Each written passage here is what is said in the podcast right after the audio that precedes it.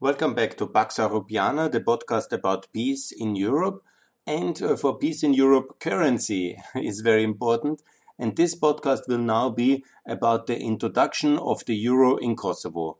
Because, surprise, surprise, many might not know, but Kosovo has only one currency, and this is the European currency, and that's the euro. And that was really a very good decision right from the start to go that way and I will now explain how that happened, why this was the right decision, and why that's a role model for all other European transition economies, and why it is working so well.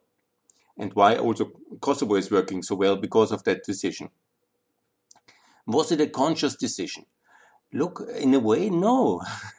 there was uh, this was one of the lucky coincidences where people themselves have opted for their own currency which they trust in because obviously in these 90s when there was apartheid repression genocidal kind of terror attacks from the yugoslavian states against the albanians also the currency of yugoslavia which was actually one of the worst performing currencies in european history and to this day is competing with the belarusian ruble as one of the worst performing currencies in europe.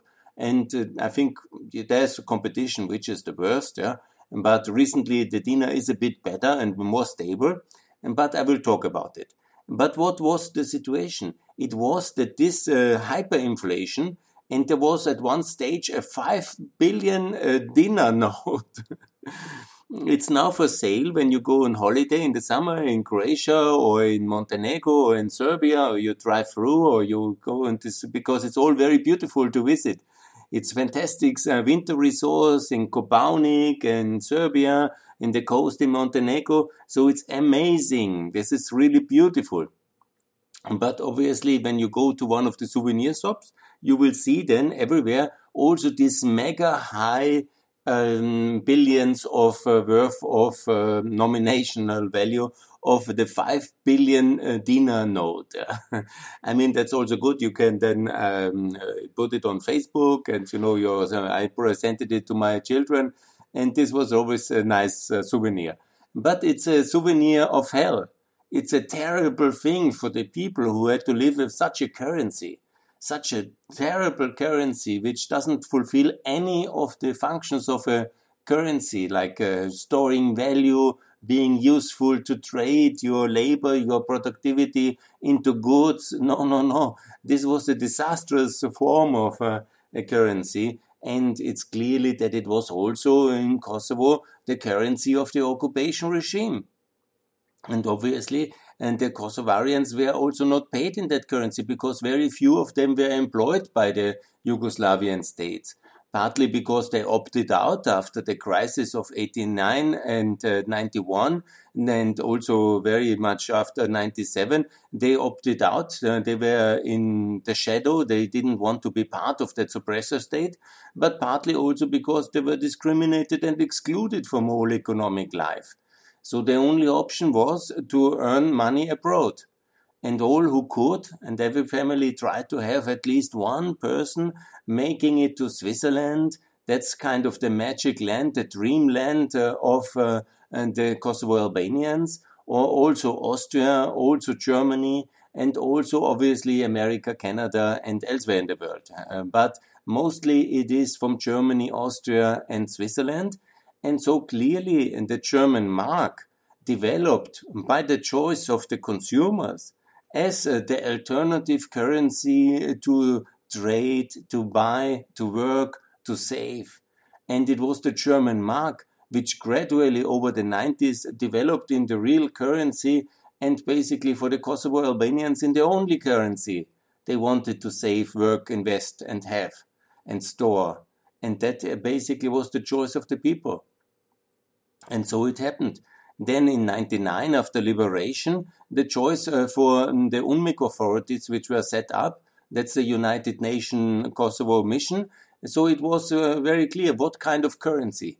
And obviously, also by then, the Yugoslavian dinar was no good choice for anybody because it was a terrible currency. It was objectively that uh, the Serbian authorities were keen to overprint it as much as they could to fund their wars of aggression. That's actually also one of the points where uh, the Serbian state, the Yugoslavia, really broke up. It broke up because of this policy. There would have been maybe, with a decent monetary policy, some case for uh, keeping the federation as a very loose federation in 1990. But once they made the big loan of 1.5 uh, billion and then started to mega print the printing machine in Belgrade, uh, that was like a monetary declaration of war. You know, of course, you know, there's many reasons for the breakup of Yugoslavia. But uh, for decision makers in a state, in a federation, in any kind of entity, when you share a currency and the one side prints it fully to pay the wages and salaries and their own investment but on the costs of everybody else, and that's of course a kind of monetary declaration of war. And that happened in 91. And obviously, you know, that was one of the things uh, they also didn't want to do from the experience of that uh, moment. But also the European and Western monetary authorities knew exactly how it is in the in the GDR in, in the Western Germany in the occupation time, because uh, despite it not being widely discussed, but the reason why the German mark was issued in the year 48 backed uh, to the and backed to the dollar and backed by the Americans was that the Soviet occupation authority in eastern Germany have uh, started the printing machine and lived on the cost of the western taxpayers and paid for the occupation and by very generously printing this occupation mark. And obviously, that was not the plan to leave uh, Milosevic in power in uh, Belgrade and at the same time uh, keeping the Yugoslavian dinar in Kosovo, allowing them basically to devalue the currency by just overprinting it massively in Belgrade. And obviously, that was not to be for the Kosovo Albanians, but also the international community was not uh, going for it in any case. So the options were maybe the dollar, maybe to print their own currency, but printing a own currency would have been deeply problematic as the status of Kosovo was not really resolved. Yeah? So to have a own currency, hmm, to keep the uh, German mark, that would have been maybe an option. And a similar on, uh, route was taken in Bosnia. I will talk about it. But keeping a own uh, mar- mark uh, as the only one in uh, Europe uh, would have also then necessitated uh, to uh, call it a kind of Kosovo mark, like it was in Bosnia, the Bosnian mark, which was later introduced in 97, also before already. So, but for that already, you know, there was again the status missing. Similar happened as well in Montenegro. I will talk about it. Situation was then that the authorities from UNMIK, when the German mark was uh, somehow disappearing because of the euro introduction physically in 2002 in January, and so what was the option? So basically, there was no real good option for them, but also to change to the euro.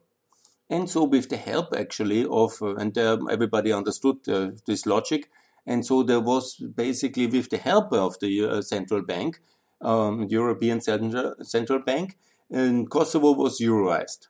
100 million euros were transported to Pristina, to the so-called Central uh, Monetary Authority. And then it was gradually from uh, the beginning of 2002 uh, to um, the 28th was already the point. And on the 9th of March, uh, the um, uh, German mark uh, was legally declared no longer the currency of um, UNMIK, and of uh, the people living there, and then they had to exchange it, obviously. And from that moment on, uh, the euro was the only currency of uh, Kosovo. Obviously, there is in some of the Serb municipalities to this day also the Serbian dinar is still used uh, in the north of Kosovo, and in some of the municipalities you can only also pay in the Serbian dinar. That was um, why not. It has more or less informally happened. There was no legal basis for that. Um, but uh, this was also because massive transfers from uh, the Serbian state uh, to uh, their communities and to the Serbian communities in pension payments, paying additional salaries for public servants uh, to keep them there, and so on and so on. And this parallelism is uh, working to this day. And okay, it's not amazing, but it's also not a big problem. The problem it was more for the people from from uh, this uh, who used then the, the currency because the history of the Serbian dinar also after the war has not been very good. Today, one euro buys 120 Serbian dinars. And when you imagine that uh, it was once uh, the same like um, the um, Macedonian dinar, that is pegged uh, to 1 to 60. So it has lost half of the value compared uh, to uh, the Macedonian dinar. So the devaluation in the last, uh, only since the financial crisis, is 100%. And also when you see that um, the dinar in 94 in the currency re reform in Serbia was also pegged to the German mark like uh, the Bosnian mark is one to one, and now it's one to 120. Yes, yeah. So now it's even worse. I mix it up. It's even worse. it's 100 to the 20 to the euro. It's 240 to the mark. Wow. I even learned something during my podcast. oh man, it's so bad. So I'm really sorry, you know, and when I for the Serbian consumers because basically this devaluation policy, it's quite extreme when I think about it, compared to 94, it's such a deep decline. And then again, uh, to compared to 2008, losing half its value. And you don't wonder when the Serbs, when they come uh, to work in the summer in Montenegro, for them it's like a paradise. What kind of income opportunities you have in Montenegro and everywhere, and why so many Serbs are leaving because if you're not close to the government, you don't have any kind of uh, public position or procurement, or you can make some illegal, corruptive, collusive deal, then you are on this kind of general public payment, which is really very bad. It's very sad. It's exactly the consequence of this constant devaluation, overprinting, inflation, and all these negative uh, policies. I mean, really, when you think about it, and you know, when you're a teacher in Serbia compared uh, to a teacher in Montenegro, you probably earn uh, about half today. It's a misery, yeah? And you know, the prices are also the same in a way. So this devaluation was also very unfair. Let's never forget. Also, because in some areas, then of course the export industry, mostly the defense industry, and some of the export industry Serbia has, and that's of course then extremely um, cheap compared to the Bosnian export industry or the Albanian or the Croatian export industry. And you, so you see, it's uh, really a terrible policy. And anyhow, let's not talk too much about the Serbian dinar. I hope it will disappear very soon and the Serbia will also adopt the euro and come to a reasonable European clean currency policy. And the success is quite striking because for all history, the southern Balkans and Bosnia were the really very poor parts of uh, former Yugoslavia. Because uh, why it is like this? Because this part, uh, like um, uh, Bosnia, and the, I call it the hard currency part. Now, of course, Slovenia is already in the euro, and uh, Croatia is already coming very soon into the eurozone. And now, but this hard currency block, it's Bosnia, it's Kosovo, Montenegro, and it's Macedonia. And these four countries are the hard currency bloc in the Balkans already since uh, the wars, uh, since 97 in Bosnian case, but also in Macedonian as well, and uh, since 99 when they started with the mark for Montenegro and for Kosovo. And uh, this hard currency uh, bloc has developed much better. But always understand that the rich and, uh, and industrial parts of um, former Yugoslavia was clearly central Serbia Central Serbia has this big metropolis and also the most of the energy assets, most of the defense and, and uh, industrial assets. There were some kind of other assets, mostly not working for political reasons, giving to the other republics. But most of the real important and good industry was kept very close for the Serbian population to have the best benefits. And this, of, of course, Serbia has inherited in the breakup. But what they have done out of it? today a lot of pollution, a lot of corruption, a lot of collusion, because the currency framework was a disaster. And obviously, the currency framework is a, is a result of this failed uh, political. Um, they have never really reoriented their policy to the West. But the hard currency bloc has, of course, also taken a hit because of the constant decline of the uh, uh Serbian dinar, now the before the Yugoslavian dinar. And luckily, they have escaped uh, the terrible currency. And yes, okay, let's focus on, on Kosovo again. Kosovo did the most courageous thing, and that is the Euroization. But it was less of a courageous decision by the Kosovo Albanians. They opted for the mark, and then the authorities of the international uh, UNMIK um, staff, they have made this decision uh, to Euroize uh, then exactly 9th of March to be the celebration day. What happened then? And it's very important. From that moment, every euro which was invested in Kosovo, no matter of remittances from the Kosovo Albanians from Germany or uh, the um, massive donor influx of the international community or also the foreign direct investment. Nothing was in that sense lost in a devaluation or in high inflation. Of course, you know, it took two years to adjust the price wage system, but since then, the Kosovo financial system is stable. It's stable even to the financial crisis. There was no devaluation, obviously. There was also uh, no high inflation. There was no overprinting of money. There was decency in the financial fundament of the state, of the new formed state.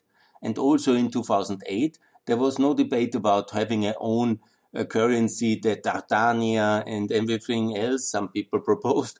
It was never any feasible idea because the euro is so attractive.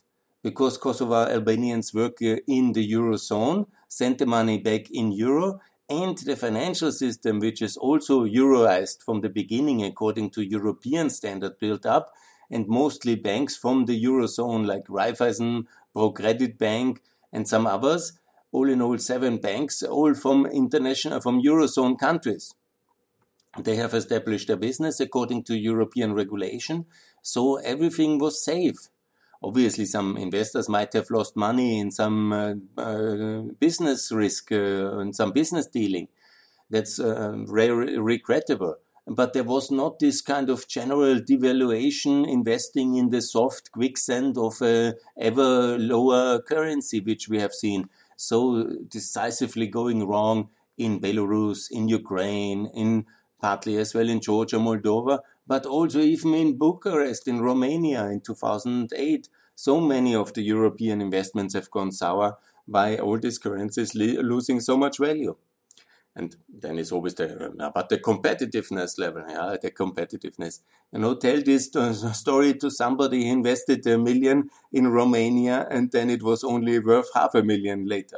So, uh, anyhow, maybe uh, it was very competitive. I hope so but it's a disaster, these devaluations. And for small open economies, it's completely wrong when they're highly integrated in the European Eurozone to have this flexible kind of ever declining devaluation strategy towards the euro because it keeps the consumer and most of the middle class uh, forever poor and just a few oligarchs uh, can uh, develop decent, decently because they control the key export assets via their state links and the political collusion. And it's that kind of constant devaluation and the high inflation environment which also fosters uh, this kind of protective, state collusive, corruptive system.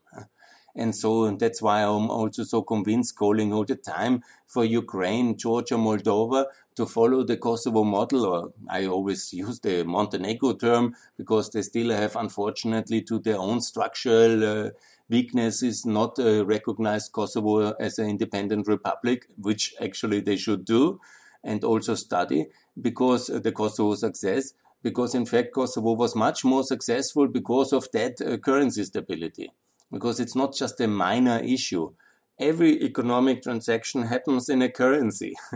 if the currency is stable, the whole economic life works much better because you have trust in the future, you also have um, no less risk, obviously, with your investment.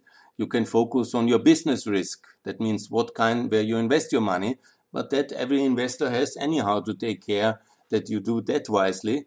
But for the currency, you can change nothing as an individual investor, and you are dependent on the macroeconomic political framework. and that was uh, stabilized by the Kosovo authorities in 2002 and by the Kosovo Albanians by using the mark by themselves already during the apartheid regime. So let me um, also talk about uh, the issue. I have talked, I think, about the Serbian dinar, how terrible it is that Montenegro did the same, also euros. Macedonia has backed the currency, worked also much better, and also Bosnia has backed the currency. So you have these four central states in former Yugoslavia which have a very successful currency politics. Obviously, it would be better for Bosnia to adopt the euro as well now, follow the Montenegro Kosovo model, and also for Macedonia to adopt the euro, and then to speed up the um, EU integration because still it helps very much to have the same currency. Obviously, it's not solving all the problems because uh, also with uh, the euro, for example, uh, the um, um, interest rates in Kosovo have been very high, sky high, above 15, 18, like they are in Ukraine for so long, and now Ukraine is getting a bit better. But in Kosovo, it's now relatively low already. And why it was, was why it was necessary or possible to justify such high interest rates for so long? Obviously because there was still considerable political risk, uh, even with the euro. There was also considerable um, risk uh, for um, in the judiciary, in the um, in the cadastre data, which is so important in the interest rates, uh, the court system, uh, for example, then the debt collection system, and the, um, the property rights system that needed also time to adjust. And today it's much more decent than it ever was. It's still not as good as Macedonia, which has the best system.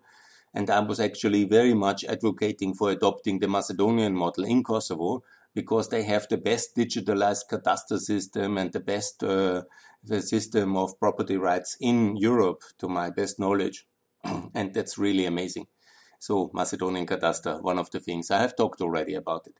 But obviously, with the euro, a major progress was possible and major also inflows of the diaspora investment because they could be sure if they, for example, buy an apartment for whatever, uh, for 750 uh, euros per square meter, that's about the market value today, they can be sure it will be 750 plus plus plus the normal uh, market value increases.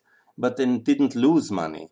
And that's, of course, a wonderful thing. And you cannot say the same from other countries. Obviously, in property, it's often already valued in euros, most of the European periphery, because of this kind of unreliability of uh, the uh, local currencies. So even the developers often price uh, their, their apartments in euros in order to have transparency, but also have accuracy and reliability over the long term on property prices. So, honestly, I know there is a lot of people who think their patriotism depends on having a currency, like um, the British, for example, or also in people in Ukraine and in Serbia. They give me a lot of negative comments on that one. But I'm not getting tired to say if your um, identity, your national identity depends on some paper with some faces of old kings on, well, then it's not a lot of identity to be proud of, to be honest. Yeah? A national identity you can have in books, in museums, in achievements of your nation, in uh, uh, famous inventors and historians and uh, great authors, and the achievement of a nation to provide decent living standards. I think that's the most important uh, achievement of a nation. Great warriors of the past? No, you can be proud about your warriors of the past and about your uh, but uh, achievements in the past, no doubt. Uh, that um, I'm also a patriot of Austria, and uh, that's fine. Why not to be proud of the good things? But the most important uh, reason why we have states is not to be proud about some past kings, but it's proud to, to be about the present living conditions for all people and to have really decency in welfare and in economic opportunity in a country some kind of um, decent uh, standards. I think that is what everybody wants. And with a decent currency, it's much better. It's much better. I want to compare as well Georgia with Kosovo because I love both countries, obviously. And Georgia is in the reforms because of this uh, Rose Revolution and Saakashvili much more advanced because in Kosovo it was not easy to reform the doing business and a lot of complexities. Wherever Kosovo has made big progress in the last years, yeah. But of course, Georgia is the best, even globally. But even Georgia, when you see in uh, in euros uh, expressed or in dollars, uh, GDP per capita, it's about the same result. And you see, 20 years of reforms, it's about the same result.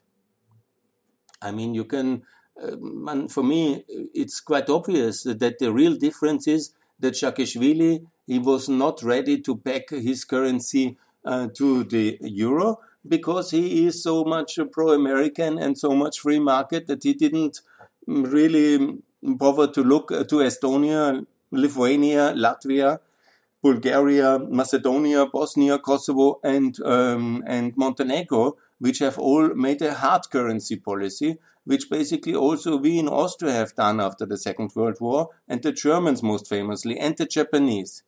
But you know, when you think that you are a superpower already as Georgia, and you are close to the global uh, takeover, then you go alone and you do a free market a kind of uh, free currency, and you think that's the way to do it.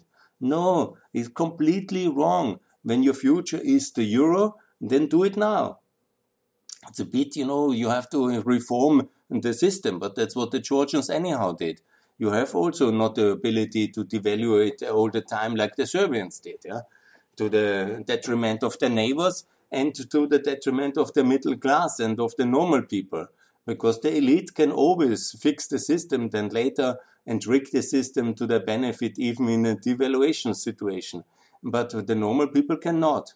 The teachers and the SMEs and the people who are normally depending on their salaries uh, for their things they have learned or the things they can do with their hands. And these are the people that pay the price the big businessmen and the big corporates, uh, they can always adjust the prices to the inflationary system, but the normal people cannot. And that's the injustice of the dinar and the hryvnia and the Belarusian ruble and the lari and all the other currencies. And we have much too many currencies anyhow in Europe. In North America, there are exactly three currencies the US dollar, the Canadian dollar, and the Mexican peso. We have 23 currencies on the European continent outside of Russia. or is it 26, 23, 26 currencies? I have to count exactly. You know, mm, it's a lot. are we richer or poorer than North America? By the way, we are just the two thirds of the prosperity level of North of America. And even when you take Mexico into account, yeah, we are far behind. And one thing is because we are not united enough and we are so diverse, uh, that's nice, yeah? but we don't need 26 currencies in the European continent. It's completely utter nonsense. And if you think that this is a great thing, by the way, information in the European Union, it's obligatory to adopt the euro. There's only Denmark and uh, Sweden as an opt out, to my knowledge. All other countries have signed up and all future countries anyhow have to adopt the euro. I think the mood for any exemption for anybody is about zero to minus 1000 zero. So let's be honest. Let's adopt the euro in all the countries uh, who want to join. If you don't want to join, make it also very clear. It's no problem. You know, at the moment, anyhow, I think I'm the only one who uh, arguing for enlargement outside of these countries in Austria and in Germany. I have uh, here nobody else. So if you don't want to join in Serbia or in Ukraine or in Georgia, just state it on Twitter. We are out.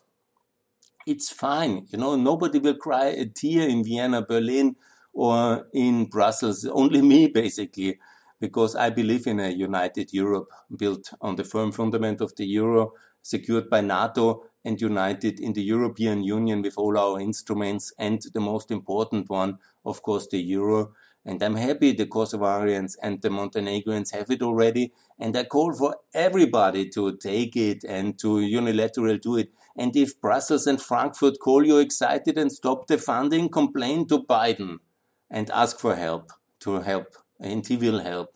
He has also no patience with European particularities and kind of rejectionism of Eastern Europe. but you have to prove that you are pro-European. And if you even don't want the euro and think that the Serbian dinar is the future and the hryvnia is the best, then you're probably not so good Europeans. So see you later in 100 years. But if you want to be European, just at least say that you want. And if the Europeans reject you, okay, fine. then call Biden. But uh, not wanting the euro, it's also completely confusing for me. I hardly can understand it. Anyhow, bravo Kosovo, well done in 2002 on the 9th of March. Celebrate the end of the mark, the beginning of the euro as a full currency in Kosovo every single day. It's the firm fundament of European future of Kosovo, and at least this one is really perfect in Kosovo. Congratulations to my friends in Kosovo. Bye from Vienna.